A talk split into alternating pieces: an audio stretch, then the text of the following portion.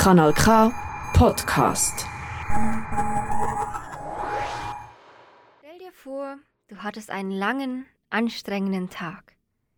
Du kommst nach Hause und lässt dir ein Bad ein.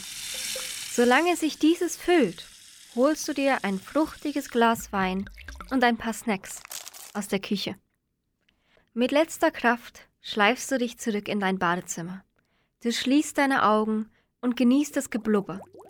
Es blubbert und blubbert und du versinkst in deinen Gedanken. Das Wasser umschließt dich wie eine warme Umarmung. Du denkst an den vergangenen Tag, vergangene Erlebnisse, vergangene Freundschaften. Du denkst und denkst und irgendwann ist dir nicht mehr zum Denken zumute. Du öffnest deine Augen und entdeckst das alte Radio auf dem Gestell. Ja, Radio. Das wär's jetzt doch mal wieder.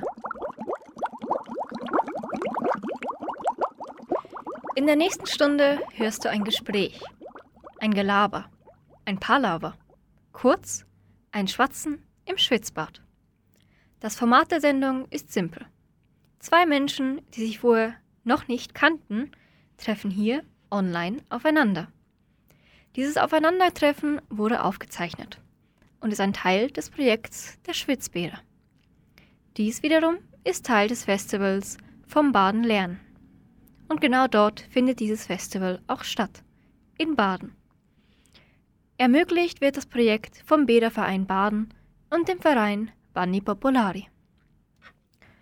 In der heutigen Episode von Schwatzen im Schwitzbad diskutieren Fupa Magic und Leslie Filbert über Rassismus, Fettphobie und Gewichtsdiskriminierung.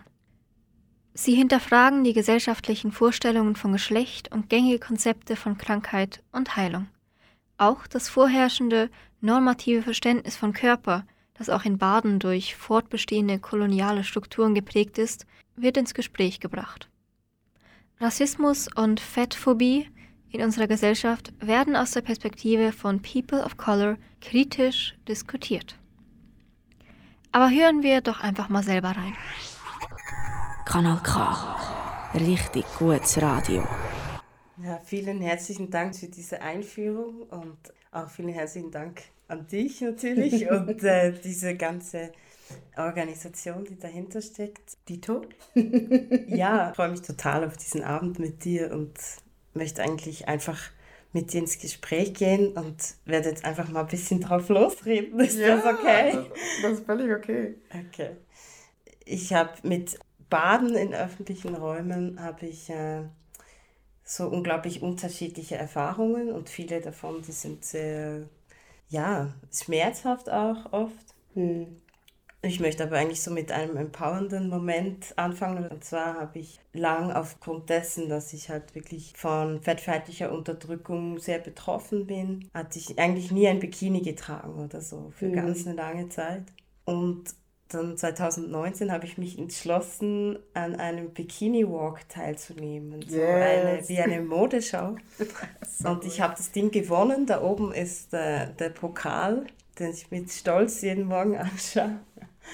Und ich war total überwältigt davon. Und das hat dann wie diesen Druck weggenommen. Und seit jeher war es für mich dann klar, so, ja, ich mag eigentlich ganz gerne wieder mit Bikini und ich mag das auch, mir diesen Raum zu nehmen. Und wenn ich jetzt so an eine Bad denke oder so einen Spa-Bereich, dann habe ich das auch diesem Moment zu verdanken, den, der von schwarzen Transpersonen geschaffen wurde mhm. eigentlich, dass ich mich eigentlich jetzt wieder befreit habe nach einer ganz langen Zeit von Körpershame und mich verstecken wollen und so. Ich glaube, es ist krass, dass man das Gefühl hat, dass man sich verstecken muss, weil die Gesellschaft einfach so ein Problem mit deinem Körper hat und man einfach lernen muss, sich dann irgendwie selbst zu lieben, weil es ist schlussendlich, es ist scheißegal, was andere von einem denken. Und es ist total schwierig, aber zu dem Punkt zu kommen, hey, es ist scheißegal, was die anderen von einem denken. Ich denke, die Liebe zu meinem Körper oder ich sage jetzt mal zu dem jetzigen Körper, ich habe einfach angefangen, mich auszuziehen, mich in den Spiegel anzugucken und sagen, du siehst gut aus.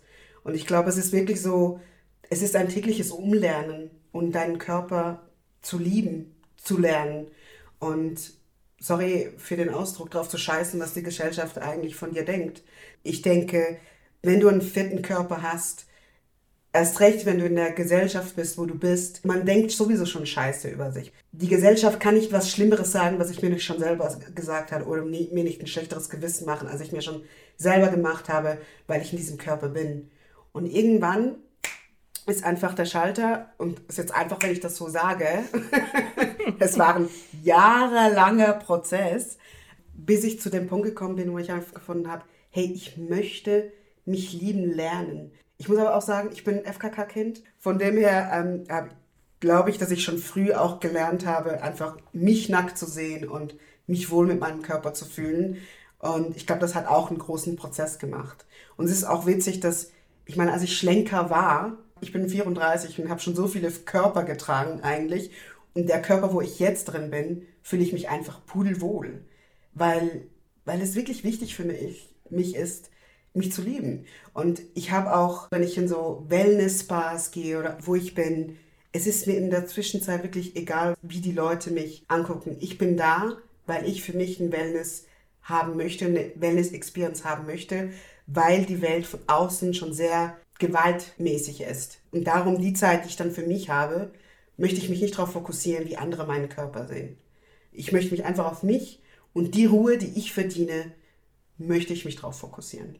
Wow, ich, also ich bin total begeistert, aber auch beeindruckt, wie du das beschreibst, weil diese, also das Gefühl, dass du dir ja eigentlich selber geben musst, weil es dir abgesprochen wird, nämlich dass du sein darfst, dass du existieren darfst, dass du in einem dicken Körper existieren darfst, dass du in einem schwarzen Körper existieren darfst, mhm. so, äh, ist echt unglaublich empowernd. Also wenn ich dir zuhöre, ähm, geht mir so das Nackenhaar hoch, weil ich merke, hey, das ist genau eigentlich die Essenz ich glaube, dieses Blicke nicht mehr so als Nadeln wahrzunehmen, das glaube, das kenne ich noch nicht so lange. Mhm. Äh, die, dass es möglich ist überhaupt. Also es fängt ja schon an, halt mit weiblich sozialisiert sein und halt es geht dann nicht, wenn ich irgendwie Stoppeln an den Beinen habe und noch nicht äh, jetzt perfekt rasiert bin, weil dann kann ich nicht ins Spa gehen. Mm. Oder ja, ich kann jetzt nicht, weil ich habe jetzt äh, irgendwie der eine Bikini, der mir gut passt und in dem ich mich wohlfühle, der hat jetzt, der Verschluss ist abgefallen und jetzt kann ich nicht gehen. So, also es gibt immer Gründe eigentlich, sich dann auch von eben beispielsweise Orten, wenn das denn welche sind, aber Orte, wo Erholung möglich wäre, mhm. sich davon dann eben ausschließen zu lassen. Was ein totaler Stress ist auch für einen dann. Exakt. Und auch die Vorstellung, dass dann, wenn nicht die Bedingungen alle da sind, eben dass äh, die Beinhaut ist perfekt glatt und der Verschluss passt äh, vom Bikini, dann ähm, geht es halt nicht. Und ich glaube, zu verstehen, so, hey, das ist total okay, wenn ich über meinen Körper bestimme und mir nicht sagen lasse, wie ich meine Beine zu rasieren habe, ob oder nicht und so weiter, dann kann ich wie in einer freien Haltung dann durch die Welt gehen und plötzlich habe ich gemerkt, ach so, ich kann ja auch eigentlich, muss ja auch meine Achselhaare nicht rasieren, da stirbt auch niemand davon. Also es ist wirklich so ein bisschen so wie ein Zehn-Punkte-Plan gewesen bei mir. Das hat echt lange gedauert und eben angefangen. Ja, es ist schon krass, wie man sozialisiert wird. Ich glaube, was mir geholfen hat, und tut mir leid, dass ich dich da kurz nee, unterbrochen habe, was mir bitte. geholfen hat, ist auch, dass ich mit meinen Freundinnen, weißt du, dass wir gemeinsam gehen, dass das nicht wie alleine ist und dann mit der Zeit probierst du dann alleine ähm, ins Spa zu gehen, um dich selber wohlzufühlen, weil du ja die Zeit auch für dich brauchst. Ich glaube, das ist auch sehr, sehr wichtig für mich gewesen. Aber ist doch auch voll das Community-Erlebnis. Ja. Also ist doch, wenn ich mir, ich habe keinen Plan, wie das aussah damals äh, vor 400 Jahren in den Baden, beim Baden, aber das war natürlich auch so ein Happening und das war ähm, ein Gemeinschaftsding. Und das ist das, was du ja auch sagst, so, hey, du gehst zusammen mit deinen Freundinnen ins Freibad oder ins Spa oder sonst was und das ist wertvoll, weil ihr das zusammen macht. Ja, und ich denke auch als POC ist es sowas von, du bist dich so gewohnt, dass sie die Leute einfach anstarren. Auch auf der Straße. Dann ist es wie so, okay, irgendwann mal kommt es zum Punkt, wo du es einfach ignorieren musst, weil du einfach auch überleben willst und einfach keinen Bock hast, dem noch mehr Aufmerksamkeit zu geben. Aber auch, es ist ja auch ein Ding, wegen den Haaren. Natürlich. Weißt du? ja. Dann, dann, dann gehst du, okay, da musst du irgendwie X, Y und Z Produkte mitnehmen, weil Ja. das Chlorwasser nicht gut für deine Haare ist, es trocknen aus, okay, welches Produkt haben die, okay, dann, dann, dann gehst du mit 100.000 Produkten, gehst du ins Thermalbad und brauchst das, damit es nachher für dich dann auch stimmt. Ja, absolut. Also, weil das trocknet dann auch die Haare aus, das Chlorwasser. Ähm, ich meine, ich habe ja auch noch eine Allergie, das heißt, ich brauche dann auch nur so spezielle Creme dann danach. Ähm, das, das ist eine große Vor wenn man bedenkt, was eine Vorbereitung es braucht auch, um überhaupt hinzugehen. Und dann denkst du, ach, die Arbeit, will ich das dann? Ja, und vor allen Dingen sprichst du halt jetzt vor den wichtigen Punkt an, weil es geht genau ja darum, dass halt solche Erholungsorte erholend sind für gewisse Körper und für ganz viele andere Körper nicht. Und das ist auch ein- einfach ableistisch halt, dass es dann beispielsweise keine äh, Schwefelbäder gibt, die nicht geklort sind. Weißt du, wo we- Leute auch mit ähm, Hautproblemen dann wirklich auch da baden können ohne die Chemikalien. Ähm, das ist ein Ausschlusskriterium. Dann zu wissen, ähm, mit diesen kleinen Umkleidekabinen, Kiss, äh, Boxen da, also mit den Haarprodukten, was, wie willst du das da alles reinpacken? Du hast einen großen Körper, wo kannst du deine Kleidung hin tun? Also Ja. es sind alles diese Dinge, die überhaupt nicht mitgedacht werden. Bademantel, oft. die Genau. Massagestühle oder Betten, die nicht genug breit sind. Ich meine, der Fakt, dass gewisse sich den Charme nicht also den Charme haben, einfach direkt ins Thermalbad zu gehen oder überhaupt in der Massage oder was auch immer und du anrufen musst, um zu gucken, ob das Bett groß genug ist. Ich meine, das muss man sich mal überlegen und dann muss man sich auch dann überlegen, für wer sind diese Wellness-Dinge, weil weil, wieso macht man es nicht von Anfang an nicht groß genug? Absolut. Wieso hat man nicht genug Bademäntel, die groß genug sind, Ja, wo man dann nicht so exposed ist? Wieso muss man, man muss dann so viele Sachen dann selber mitnehmen, weil einfach nicht, weil nur an einen Körper ähm, gedacht wird. Und das ist einfach ein Problem. Und dann fragt man sich so, wieso überlegt man sich da nicht mehr? Also was ich vor allen Dingen das Problem finde, ist dann, dass die Frage kommt, huch, wo bleiben sie denn? Warum haben wir keine dicke Menschen bei uns im Thermalbad? Ja, warum wohl? genau. Aber ich, ich finde, also das, was du ja sagst, äh, dass für, einen gewissen Art, für eine gewisse Art von Körper gedacht wird, äh, das sehe ich jetzt beispielsweise schon auf der Webseite. Also wenn ich die Webseite jetzt 47 öffne, dann sehe ich, also ich gehöre da eigentlich nicht hin. Ja. Weil das ist für Menschen, die offenbar BerufssportlerInnen sind. Es macht tatsächlich den Anschein. Ja, genau. und ähm, das ist auch eben jetzt eine offene Kritik. Also ich sage das auch, das ist diese Bildsprache, die ganz deutlich sagt, hier ist es für wohlhabende, weiße, straight-sized, gesunde, abilisierte, körperabilisierte Menschen. Mhm. Und die haben dann einen Erholungsmoment. Die verdienen haben- es, sich zu erholen. Genau, die verdienen es, sich zu erholen. Und was ich da eben mega wichtig finde zu sagen, ist, ähm, wie kommt das denn? Also wie kommt es denn, dass wie zum Beispiel die Arbeit, ja, Akt- Aktivismus von People of Color und schwarzen Menschen geleistet wird? Wo erholen sie sich? So, wo erholen wir uns? Und auch eben von mehrgewichtigen, hochgewichtigen Menschen, die unglaublich viel Aktivismus machen, die sehr viele ähm, gesellschaftliche Veränderungen bewirken, die für uns alle wichtig sind und wir alle ähm, bezogen auf ähm, dick, fett, hochgewichtig sein, aber grundsätzlich, es geht doch auch darum, eben, dass das Körper grundsätzlich Zugänge haben. Und ich stelle mir manchmal schon die Frage, wer, wo erholen wir uns denn? Das ist eine sehr, sehr gute Frage. Ich frage mich ähm, das auch sehr. Ich merke einfach, wo ich Erholung habe, ist, wenn ich mit meiner Community bin. Ich denke, für mich oder die Arbeit, die ich machen möchte, ist, ähm, ich möchte Räume schaffen, wo People of Color einfach ähm, zur Ruhe kommen können, ohne dass man begafft wird, ohne dass wir einfach zur Ruhe kommen können.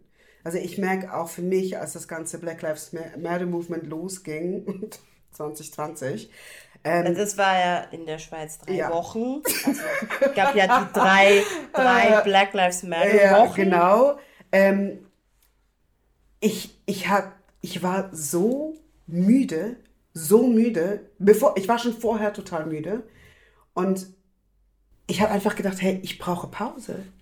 Und ich denke immer, das ist ja auch etwas, was ich auch schon mit dir besprochen habe, ist, dass ich das Gefühl habe, die Pause, die ich brauche und die Pause, die ich tatsächlich habe, ist einfach so minim.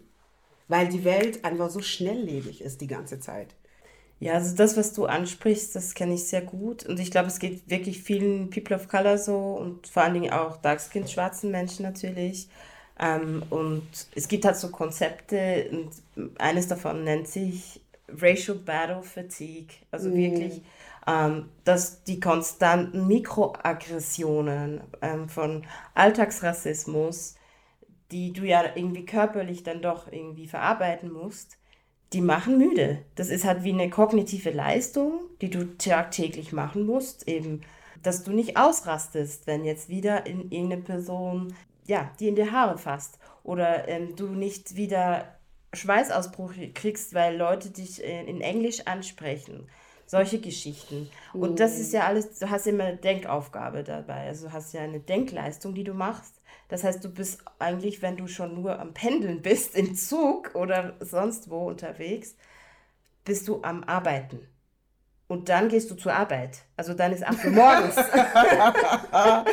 ja, das ist, das ist tatsächlich so. Und äh, deswegen frage ich mich manchmal schon, in den Momenten, wo dann Erholung möglich ist, dann einfach nur diese Erholung genießen. Mhm. Ich glaube, anders geht es gar nicht. Ja, und darum wäre es ja auch wichtig, dass es ähm, gratis Eintritte geben würde, weißt du, wenn es nur so einmal im Monat ist oder so. Absolut. Wo, wo du einfach einen Raum hast, wo du safe sein kannst. Ich denke, das ist so, so wichtig und das haben wir so vielmals einfach nicht.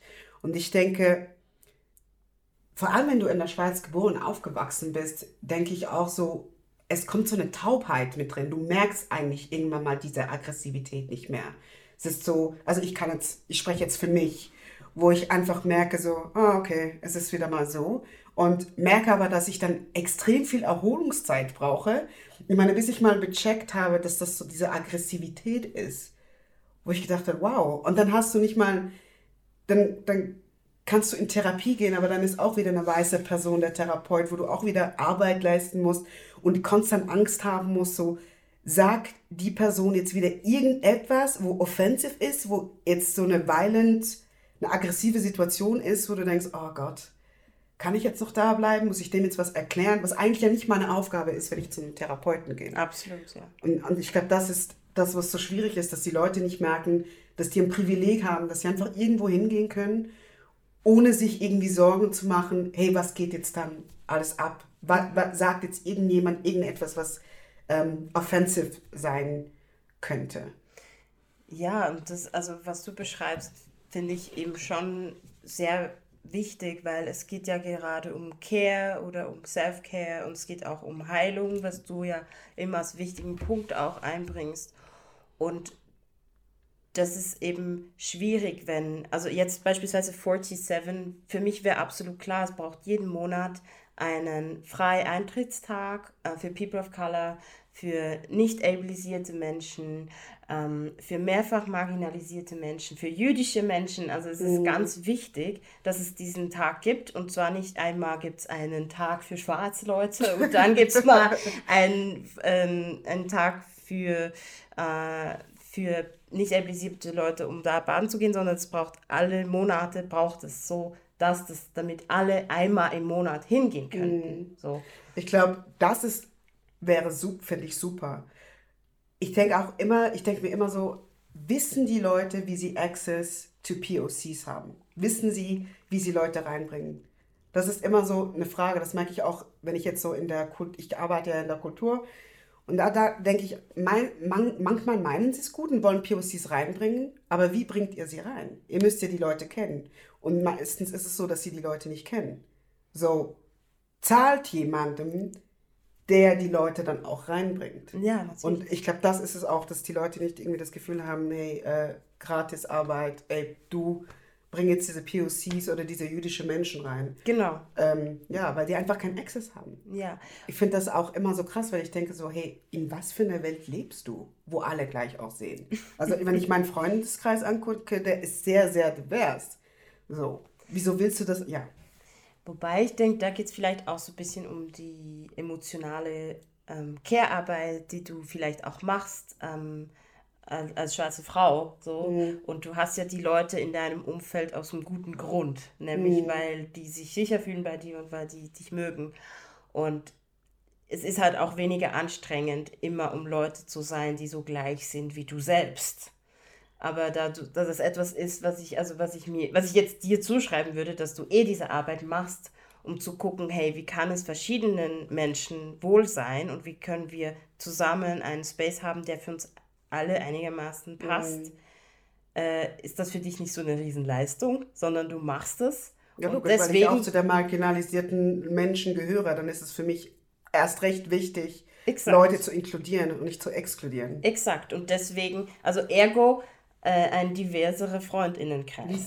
Das wollte ich nur damit sagen. Und das, was ich ähm, auch öfters merke, ist jetzt, war, jetzt gibt es so ein bisschen eine Cancel Culture der homogenen Gruppen. Also wenn du jetzt als Gruppe nur, wir können auch das Thema Autismus reinbringen, halt wirklich hörende Menschen, die kaum was leisten, damit es überhaupt einen Zugang gibt äh, für Leute aus der Gebärden-Community. Und dann zu wissen, okay, ist ja easy. Weil ich bin jetzt unter Hörenden und wir haben unseren Spaß und das ist doch alles viel, viel zu anstrengend und wo soll das hinführen? Da muss man plötzlich alles übersetzen und so weiter. Also die, die ganzen Gedanken, die du dann irgendwie wahrscheinlich machst äh, oder hast, bevor überhaupt du einfach mal hingehen würdest und einfach sagen, ja, vielleicht geht das ja auch einfach. Ja, aber ich denke auch, das Krasse ist, dass man die Leute dann auch nicht inkludiert, sondern ähm, man hat einfach eine Idee und stresst sich dann alles äh, mit all den Sachen, die man irgendwie machen sollte. Aber man tut, man bringt dann niemand, äh, der gehörlos ist, mit rein. Man bringt niemand, der disabled ist, mit rein. Man bringt keine POC mit rein.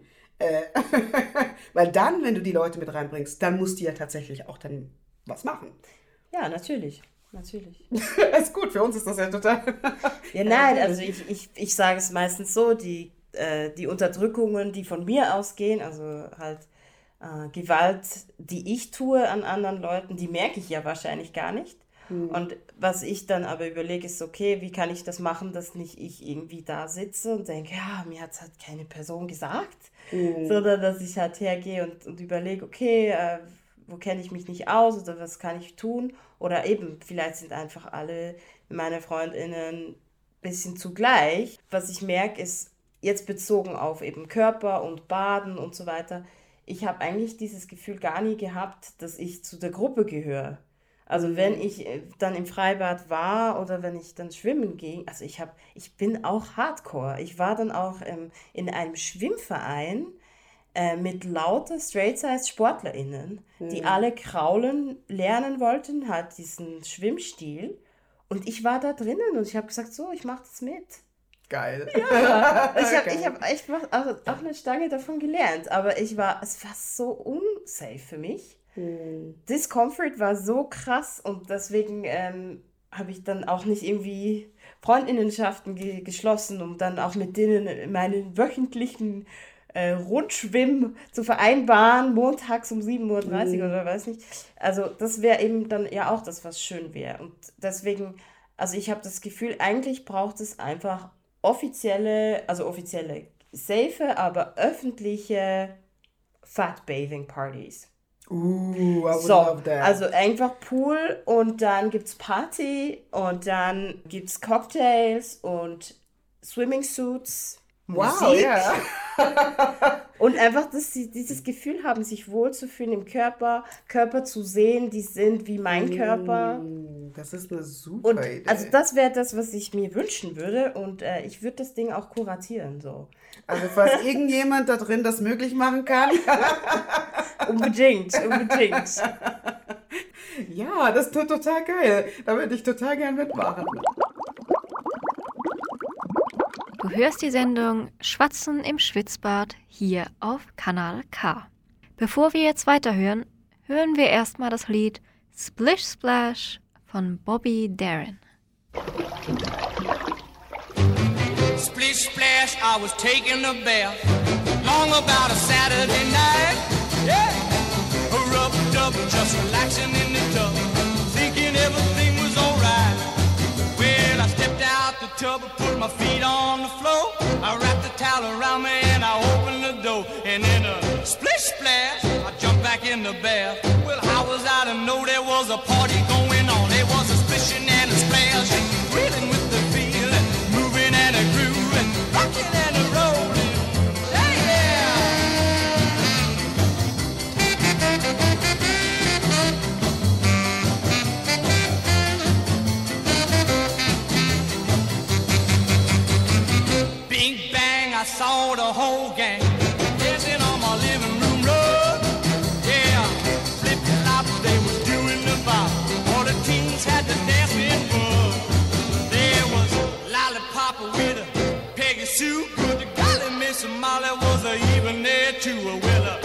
a splish splash, I forgot about the bath. I went and put my dancing shoes on. Yeah, I was a rolling and a strolling, feeling with the feeling, moving and a grooving, splishing and a splashing.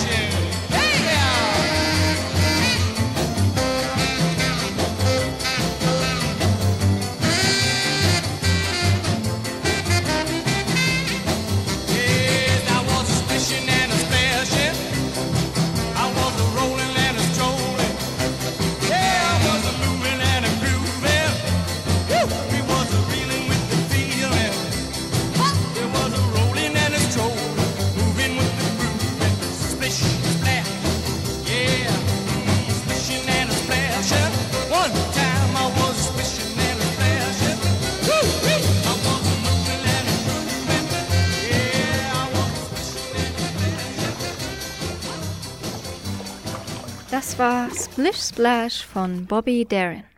Du hörst immer noch Schwatzen im Schwitzbad. Hier auf Kanal K. Ein Projekt der Bäderkultur Baden und Bunny Popolari. Heute hören wir das Gespräch von Fupa Magic und Leslie Filbert, das am 5. April 2022 online stattfand. Fupa Magic ist Pädagogin, angehende Erziehungswissenschaftlerin im Schwerpunkt pädagogische Psychologie und multidisziplinäre Künstlerin. Sie setzt sich spezifisch ein gegen Fatphobia, Rassismus und hat bereits verschiedene Seminare und Vorträge zu den Themen gehalten. Leslie Filbert auf der anderen Seite ist Autodidakt, die sich zwischen verschiedenen Gemeinschaften bewegt und viel Zeit damit verbringt, über Gesundheit und Heilung nachzudenken. Zurzeit arbeitet sie als Produktionsleitung im Tanzhaus Zürich.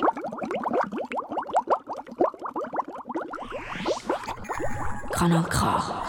Richtig gutes Radio.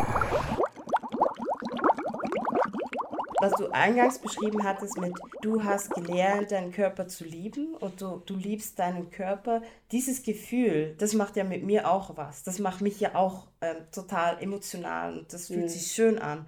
Und ich glaube, das lässt sich auch über, übertragen noch auf mehrere Leute.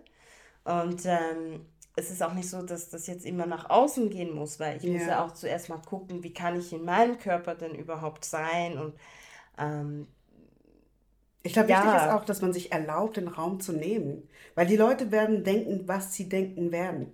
Es ist schlussendlich, es ist schlussendlich, es ist egal. Wenn sie miserable sein wollen, dann sollen sie das sein.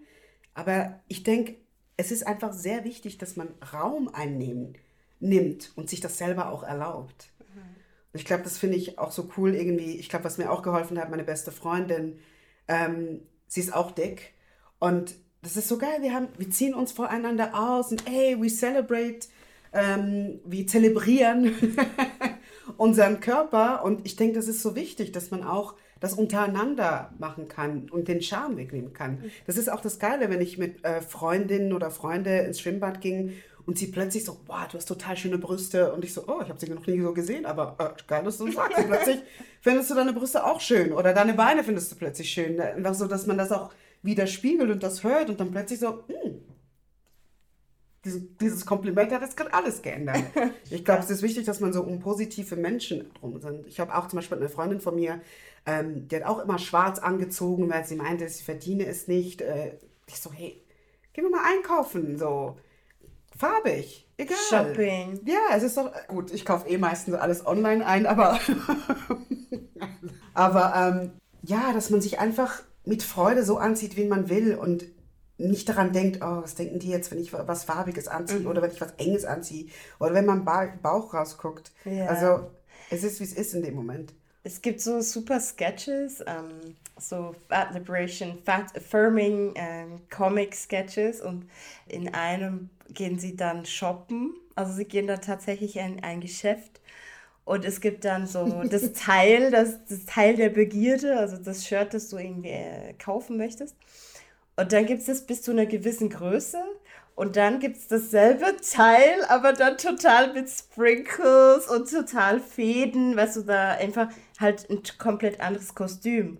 Und dann sagt die Person so, hey, äh, ich hätte, also ich finde dieses Shirt mega cool, aber gerne in meiner Größe. Und so, ja, das ist das. Und so, nein, es ist überhaupt nicht das.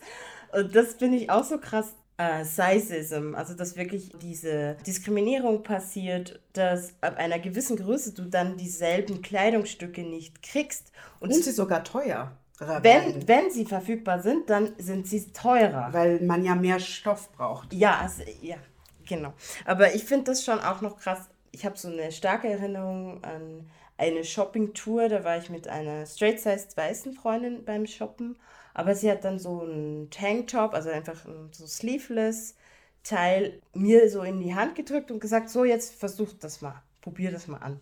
Und ich so, du weißt, dass ich nie was trage, wo meine Arme rausgucken. Und da hat sie gesagt, ja, okay, aber versuch doch das mal. Und das hat echt gut gepasst und ich, ich liebe das Teil heute.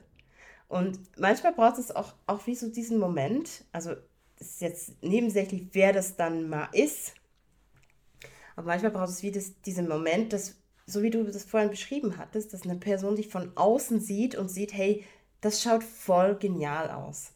Oder darin könntest du dich wohlfühlen. Oder versuch's doch mal.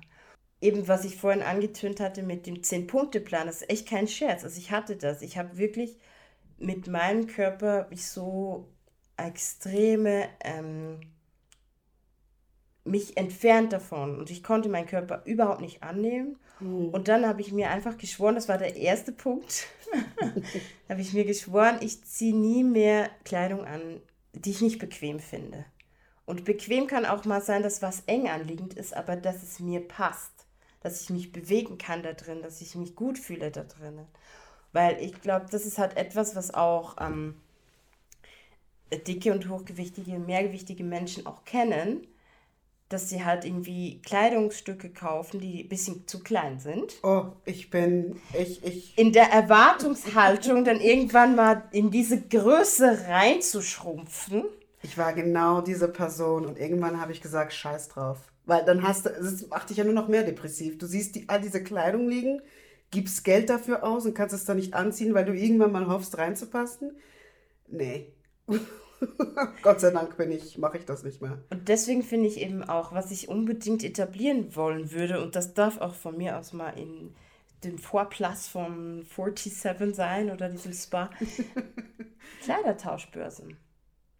Also weißt du, diese ganzen Flohmärkte für straight-sized Leute, es wäre doch cool, wenn das inklusiver wäre, äh, size-inclusive wäre.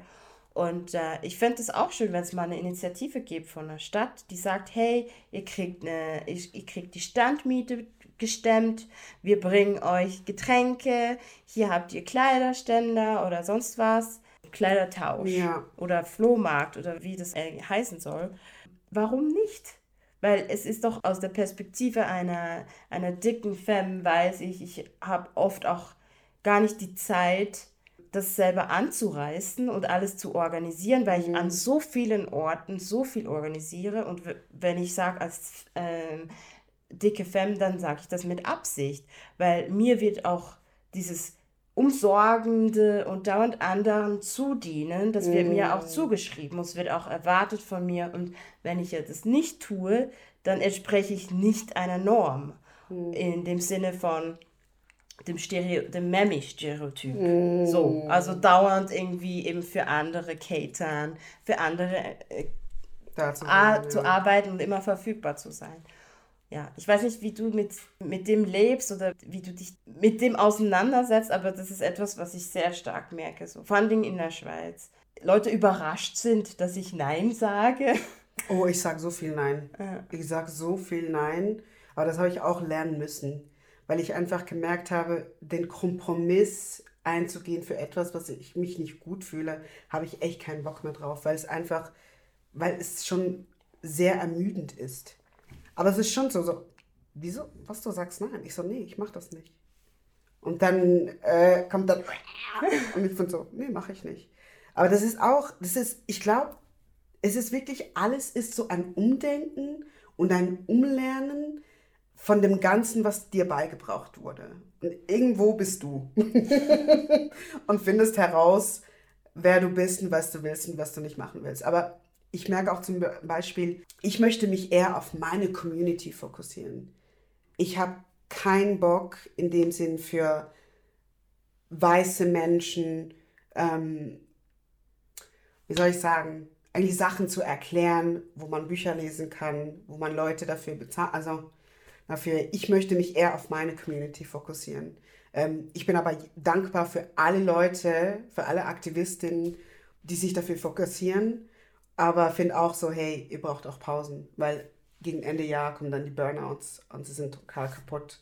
Und ich möchte mich um diese Leute kümmern, um denen einen Safe-Raum zu gestatten und wo sie einfach auch eine Pause machen können. Hm. Ich habe jetzt ein bisschen so gesprochen. Nee, also ich finde es total wichtig. Ich glaube, sich um die Kümmernden zu kümmern, ist etwas Wichtiges, mhm. genau weil ähm, also das kommt mir oft so vor, ein bisschen wie dieses First Responder-mäßige. Also mhm. alle sind jetzt plötzlich, müssen jetzt Workshops geben für weiße Leute oder alle mhm. müssen jetzt irgendwie Aufklärungsarbeit machen oder ähm, viele müssen jetzt äh, erklären, was heißt ähm, Anti-Fat Bias, warum reden wir von Anti-Fat Bias und nicht äh, von Fatphobia.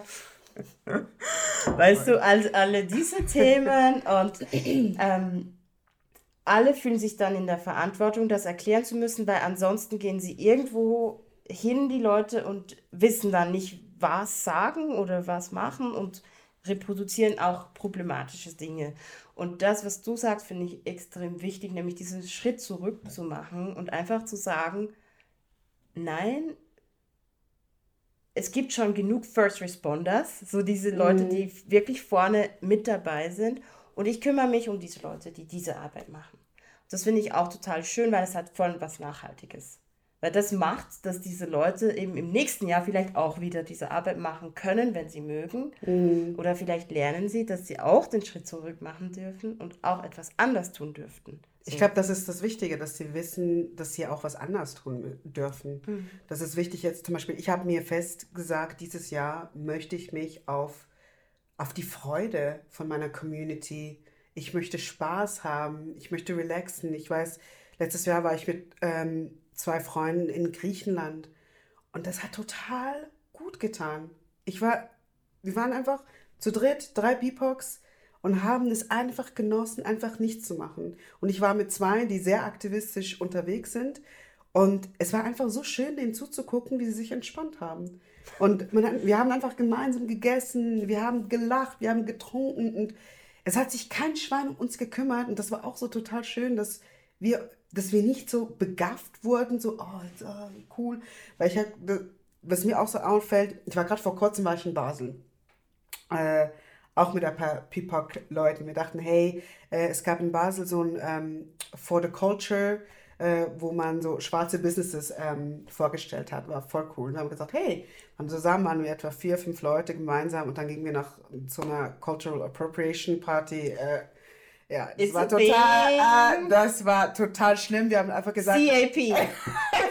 wir haben einfach gesagt, hey, wir machen CAP. das Beste draus, besaufen uns ein bisschen und wir waren dann einfach im Kreis und haben dann einfach für uns getan, weil wir gedacht, hey, wir machen jetzt einfach das Beste aus dieser Situation, weil wir einfach einen ganz anderen Tag geplant haben. Und es war einfach krass, wie man uns gesehen hat und einfach konstant unseren, unseren Bubble burst, also äh, wie sagt man burst, ähm, geplatzt haben. Äh, Platz, hm, weil sie, ah, die haben Freude, wir müssen uns jetzt auch damit einmischen. Ich einfach gedacht habe, hey, nee, jetzt voll nicht.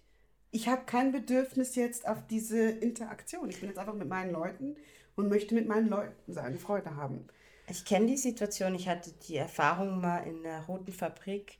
Wir waren schwarze Personen, die zusammen getanzt hatten und dann sind oft weiße Personen zwischen uns durchgegangen. Also sie Mhm. konnten nicht um uns rumgehen, sondern sie sind dann zwischen uns durchgegangen und haben dann auch eben einfach Leute angequatscht so. Und das war nicht irgendwie, weißt du, 4 Uhr morgens und so, sondern das war echt so am Anfang. Und eine Person ist dann wirklich auch, war, war, ist laut geworden und hat gesagt, hey, das ist mein Space. Du kommst zu nahe, du siehst nicht, dass wir hier jetzt unter uns sind und bitte entferne dich. Und das war für mich ein extremes Erwachen und ich fand es unglaublich stark, weil einfach das, was oft passiert ist, die Schockstarre, erfrieren und dann im Nachgang halt das besprechen. Aber ich fand es so stark, die Person konnte echt in dem Moment reagieren. Und das ist etwas, was mir total schwer fällt. Aber ich finde es so schön, das zu sehen, dass das, dass es darf, dass es Ja, sein weil darf, ich denke, was ich eben so spannend finde, ist irgendwie, dass man dann auch immer so Zugang zu unserer Freude haben möchte. Und ich finde so, nee, ich habe keinen Bock, dass jetzt jemand Zugang zu dieser Freude hat. Das ist jetzt was Privates und das ist etwas, was unter uns ist und das ist jetzt nicht etwas, was ich teilen möchte. Ja, oder du Weil- hast es geschaffen. Du hast gemacht, dass die Stimmung gut war jetzt mit dir und den fünf Situation. anderen Leuten. Ja, trotz dieser Situation. Ja. Ja, und ich denke, das ist definitiv etwas, was ich in diesem Jahr mehr machen möchte. Einfach Freude für unsere BIPOC, weil wir sind nicht nur unsere Geschichte. Wir sind noch viel, viel mehr. Und ich denke auch, ich habe auch so gedacht, so, ähm, auch so zum Beispiel die Stücke, die ich sehe, die sind ja immer so sehr hochpolitisch und überhaupt und sowieso. Und ich denke, schwarze Menschen sind nicht nur das. Also weißt du, wir können auch über anderes zeigen. Es muss nicht immer um. Rassismus gehen. Natürlich. Man kann uns auch für andere Themen einladen. Es muss nicht immer um Rassismus gehen. Und da ist der Punkt, wo ich meine Augen überverdrehe, wo ich einfach denke so, ey, ach, wieso muss es immer um Rassismus gehen, wenn man eingeladen wird irgendwo? Ja. kann, wir, haben auch, wir haben noch viel mehr Themen in uns. Und wieder zurück zu der Freude zu gehen, ich, das finde ich so geil, obwohl wir so viel Tragik haben in unserer Geschichte und was wir im Alltag alles erleben, finde ich einfach so geil, dass, ich meine, all diese VPOCs, die ich kenne, die haben einfach so eine geile Lache. Also, und das ist wirklich so authentisch und und so laut. Also ich, ich liebe das und einfach so die pure Freude, die wir in dem Ganzen ähm, trotzdem noch haben. Ich glaube, das braucht es auch total. Einfach, um dich ja auch lebendig zu fühlen und hat auch Abstand zu nehmen davon. Und so wie du das eigentlich total schön sagst, ich muss gar nichts eigentlich anfügen. Wir sind nicht nur unsere Geschichte. Aber ich glaube, warum das, das jetzt passiert, und das ist auch so etwas extrem Schweißspezifisches, es gab noch nie so viele Werbeplakate mit schwarzen Menschen seit den letzten ähm, 24 Monaten. So, was ist passiert? Mensch denkt und spielt nach. Äh, und deswegen, ich glaube, das ist auch dieser Overload, weil es ist alles so reaktionsmäßig. Also da ist was passiert und dann schnell, schnell, schnell ähm, pa- packen wir ähm, People of Color und schwarze Menschen auf Werbeplakate, weil dann ist es doch Repräsentation. Aber nein, es ist so wie das, was du sagst. Es ist eigentlich ist es schon immer ein Politikum und es geht dann darum, eben auch ähm, People of Color in Kästchen packen zu können. Und deswegen passt es so gut mit dem hochpolitischen Projekt oder hochpolitischen Theaterstück, weil es ja da um Rassismus geht. Aber es ist eigentlich ganz klar, das ist eine Form des Othering, weil du sprichst den Leuten ab, dass sie eigentlich einen Beruf haben, dass sie das Schauspiel beherrschen, dass sie ganz vielfältige ähm, Stücke und auch Rollen spielen könnten, dass sie äh, vielfältige Kunst machen könnten, dass sie vielfältige Musik singen könnten. Abgesehen davon, also auch äh, die Opernsängerin in, in äh, ich glaube in Luzern oder in Zürich, eine schwarze Frau, der gesagt wird, ist, she's a professional. Und ihr wird gesagt, es passe nicht so ganz, dass sie jetzt äh, Ah? Arien singen würde. Und das, Wow. ich merke schon, da kriege ich so einen Hals, weil ich, mir wurde das auch gesagt. Ich habe auch Musik studiert und da wurde mir gesagt, ja gut, passt halt nicht so.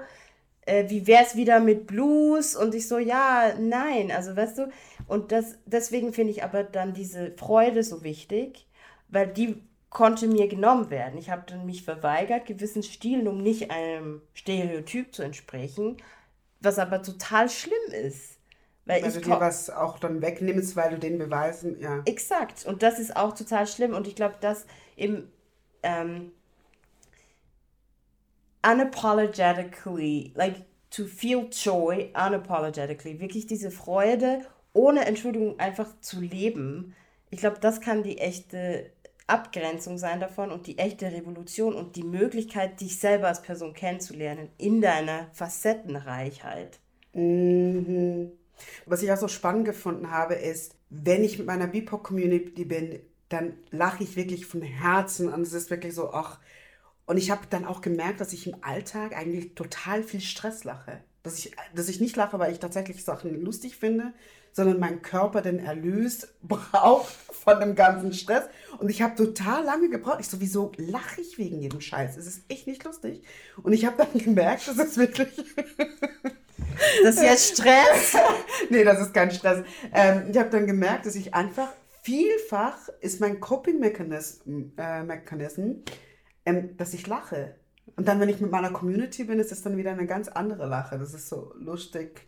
Ist aber Ja. interessant, weil, äh, also ich kann mir jetzt auch vorstellen, dass es vielleicht so ein bisschen auch ein internalisierter Rassismus, dass dir zugesprochen wird, du bist freudig, du bist ein bisschen aufgestellt, lachst ein bisschen laut, weil du bist ja schwarze Person und so weiter.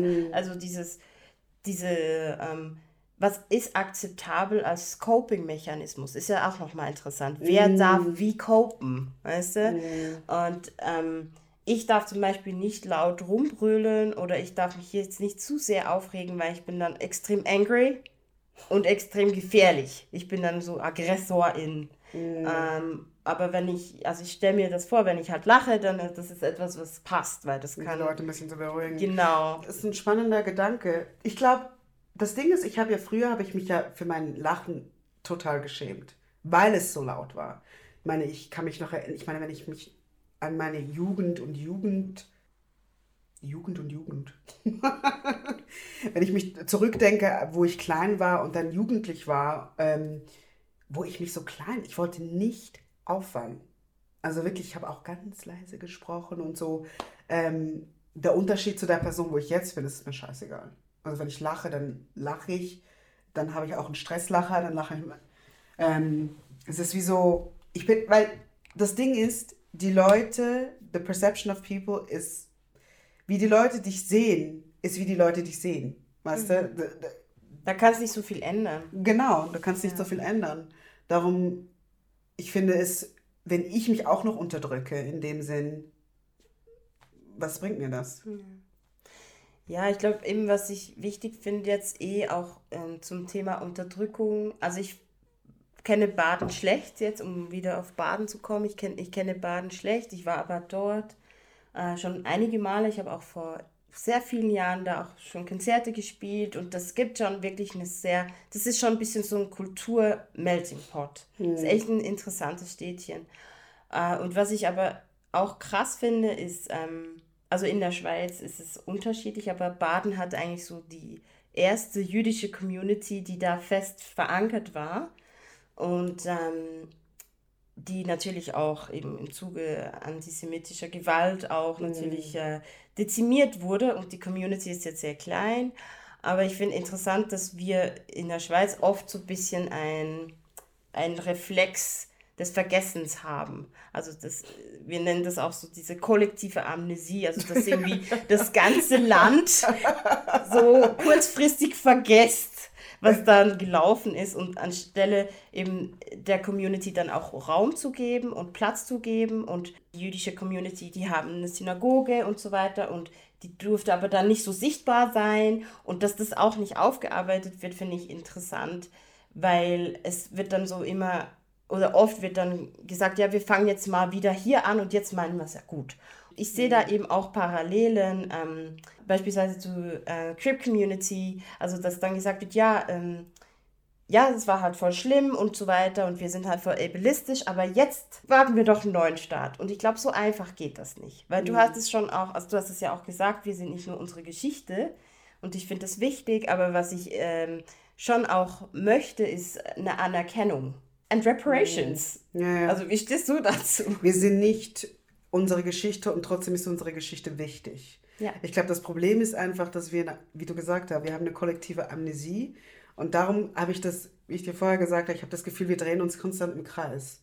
Ähm, weil in der Ho du hoffst ja, dass sich irgendwann mal irgendetwas ändert. Ich meine, in der Zwischenzeit sind so, so, viele Gespräche passiert und der Prozess, und ich weiß nicht, ob das einfach ein Schweizer Ding ist, ist einfach total langsam. Bis zum Punkt, wo man es hört und dann tatsächlich was macht. Meine, das ist auch immer so eine Frage, die ich mir stelle, ist so, wenn gewisse Sachen gemacht werden, wer ist im Raum? Wer ist im Raum? Wer ähm, kritisiert das auch?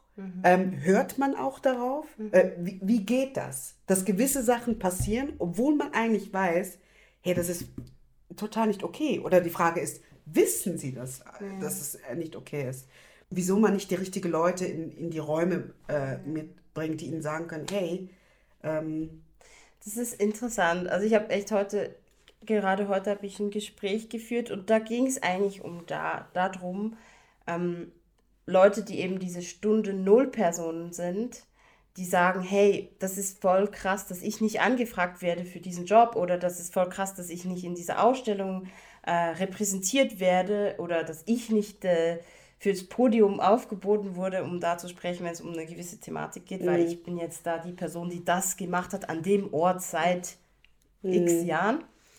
Ähm, und da gibt es, glaube ich, so zwei Mechanismen, die passieren. Also einerseits gibt es, ähm, es ist auch ein rassistisches Ding, dass dann so ähm, Personen hochgehoben werden. Es gibt dann so diese eine Person, die, ähm, die eine ähm, jüdische Juristin oder äh, der eine ähm, der eine türkischstämmige äh, Filmproduzent oder so. Und dann wird alles wird immer die gleiche Person angefragt.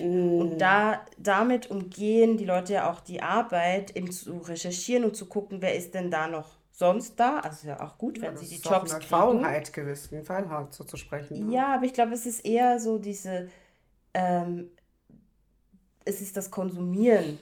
Du konsumierst BIPOC-Personen und Körper, indem du eben sagst, ja, ich nehme das, weil da weiß ich, was ich krieg. Und deswegen, also ich finde das auch schon nochmal interessant. Und das andere ist dann auch eben äh, das, was wir angesprochen haben. Äh, Racial Battle Fatigue, also dauernd in diesem Druck zu sein und deswegen auch extrem müde zu sein und so wie du sagst, immer wieder dieselbe Geschichte erzählen. Und es ist schon ein Schweizer Ding, dass wir dann eben nochmal und nochmal die Runde machen. Und wenn was passiert, dann kommt es, dann kommt der Fortschritt und der ist aber dann sehr langsam. So. Ähm, aber die Problematik sehe ich vor allen Dingen da drinnen, dass die Leute, die dann echt an der, die federführend sein sollten, um diesen Diskurs kritisch zu lenken, den du sagst, also in der Gruppe, die die kritischen Stimmen sind, sie ziehen sich zurück. Weil sie haben nicht immer die Lust, dann nochmal und nochmal und nochmal Ja, immer die kritische Person im Raum sein zu Zumal, müssen. eben wie du gesagt hast, man lädt ja nur diese eine Person ein. Oder das ist ja auch, ähm, man lädt diese eine Person ein und kreiert aber dann keinen Safe Space auch für diese Person, oder? Weil Das ist auch etwas, was sehr wichtig ist, dass wenn du jemanden einlädst, der was äh, die Sachen kritisch anguckt, dass man dann aber auch für diese Person einen Safe Space kreiert. Und das ist eben genau das, was vielfach einfach nicht passiert.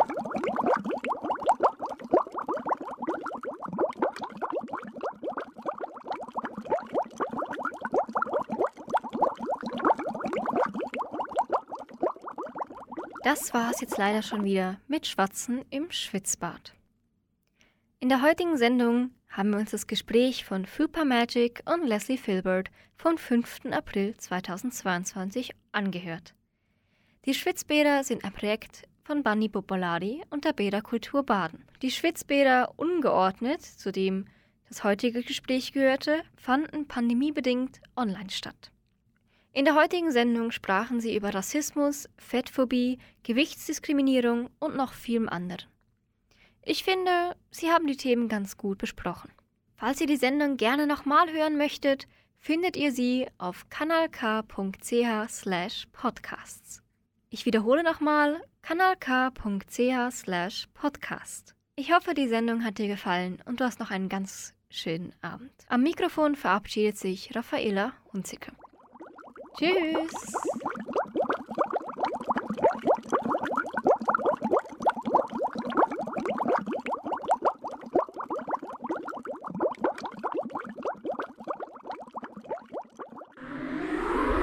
Das ist ein Kanal K Podcast gsi. Jederzeit zum Nachhören auf kanalk.ch oder auf deinem Podcast App.